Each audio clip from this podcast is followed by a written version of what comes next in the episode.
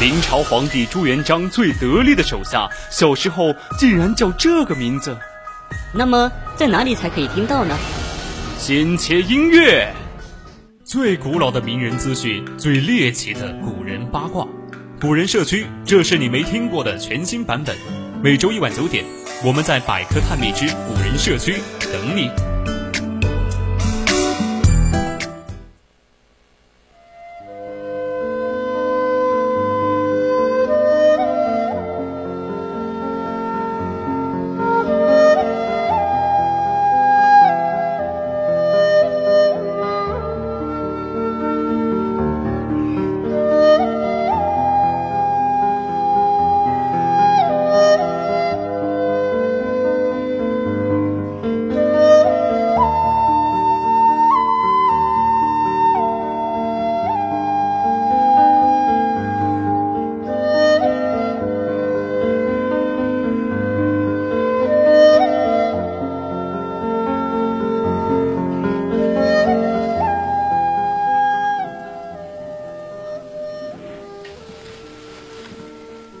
青春调频与您共享，这里是 VOC 广播电台百科探秘之古人社区，我们将与你分享最古老的名人趣事、最猎奇的古人八卦。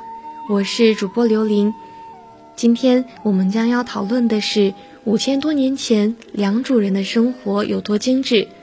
欢迎大家到我们的 QQ 听友四群二七五幺三幺与我们一起讨论。或者到我们的荔枝直播平台与主播进行互动。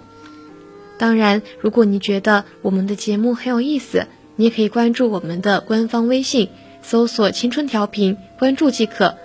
或者到微博上艾特 VOC 广播电台，我们会时刻关注您的消息。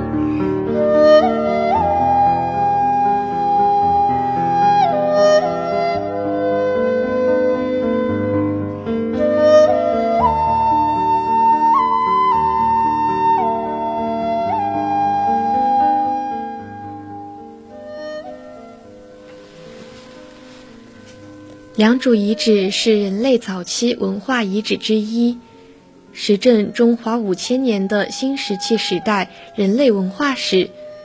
申遗成功，标志着中华五千年新石器时代文化史得到国际社会的认可。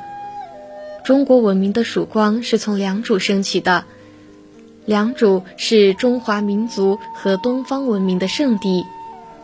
国家文物局已正式将良渚遗址列入世界文化遗产名录预备清单。杭州余杭的良渚古城遗址成功入选了世界遗产名录，成为中国第五十五个世界遗产。从此，世界遗产大家庭里又多了这位拥有五千多年历史的古城。消息一公布。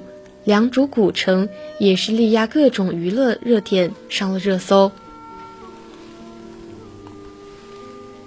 有一句话是：“中华文明，一千年前看北京，两千年前看西安，五千年前看杭州的良渚，足见良渚的地位。”一直以来，“中华五千年文明”这个说法。似乎已经成为了大家约定俗成的共识，但也曾一度遭到国际上学者的质疑。而现在被大家所熟知的良渚文明，就是中国到目前为止发现的最具有说服力的文明之一。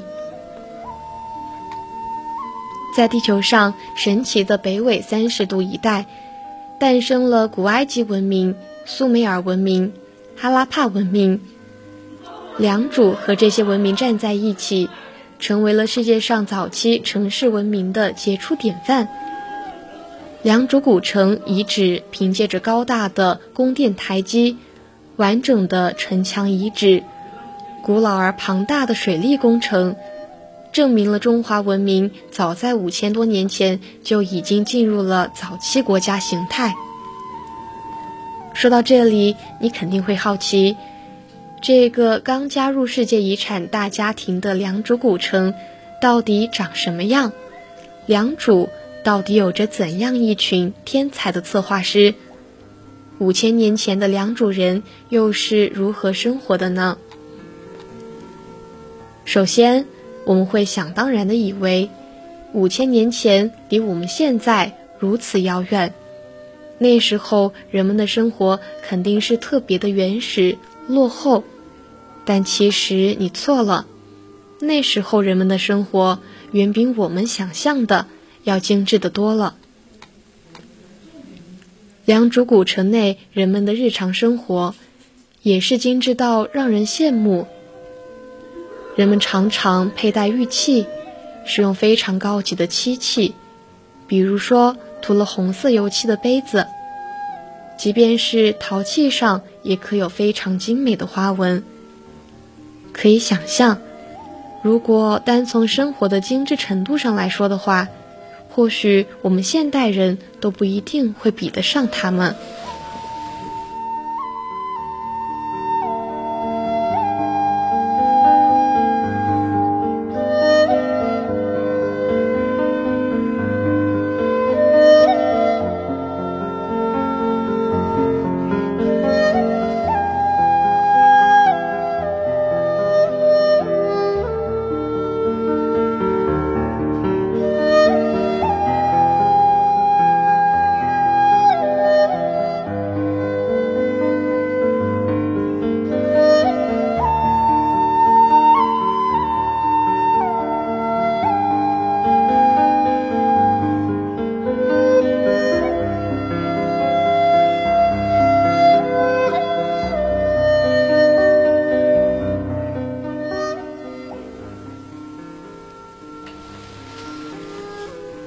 在饮食方面，你知道古代良渚人最爱吃的是什么吗？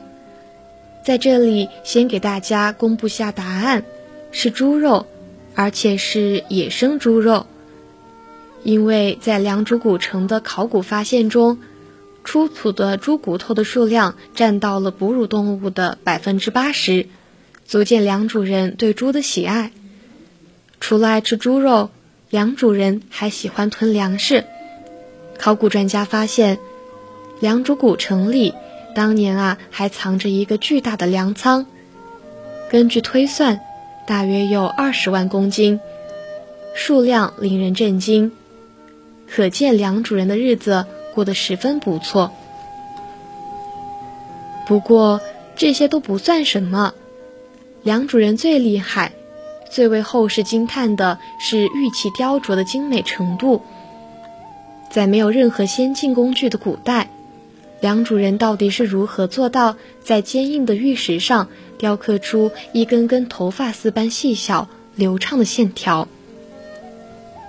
那时的良渚人还修建了超级的防洪大坝，据说比大禹治水还要早一千年。他们又是如何做到的呢？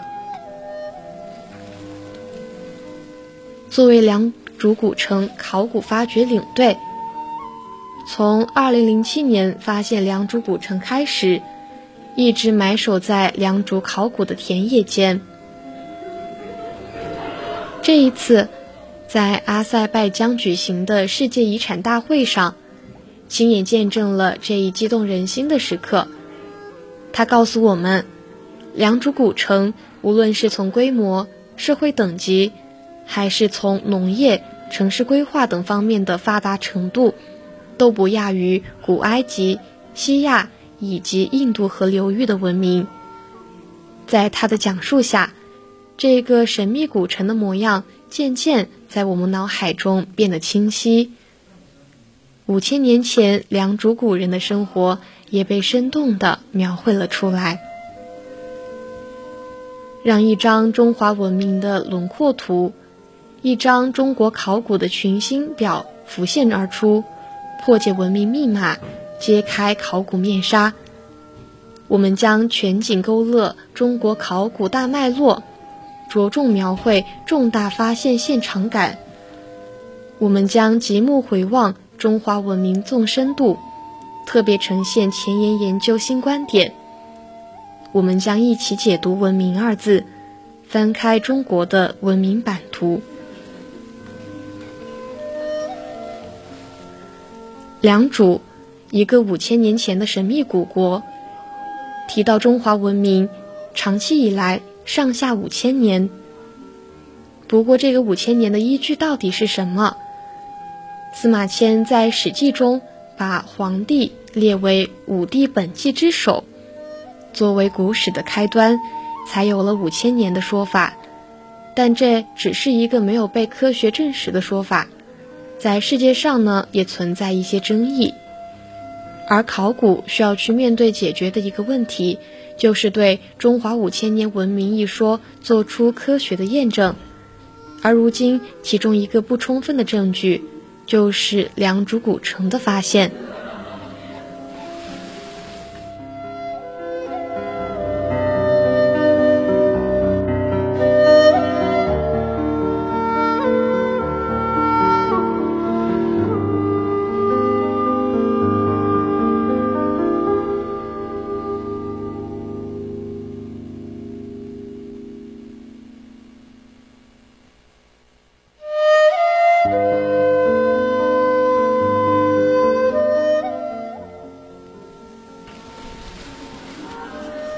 今天过后，你是否对良渚文明了解的更多了呢？今天的古人社区就就到这里，材料转载自网络，敬请继续锁定青春调频，我是主播刘琳，我们下期再见。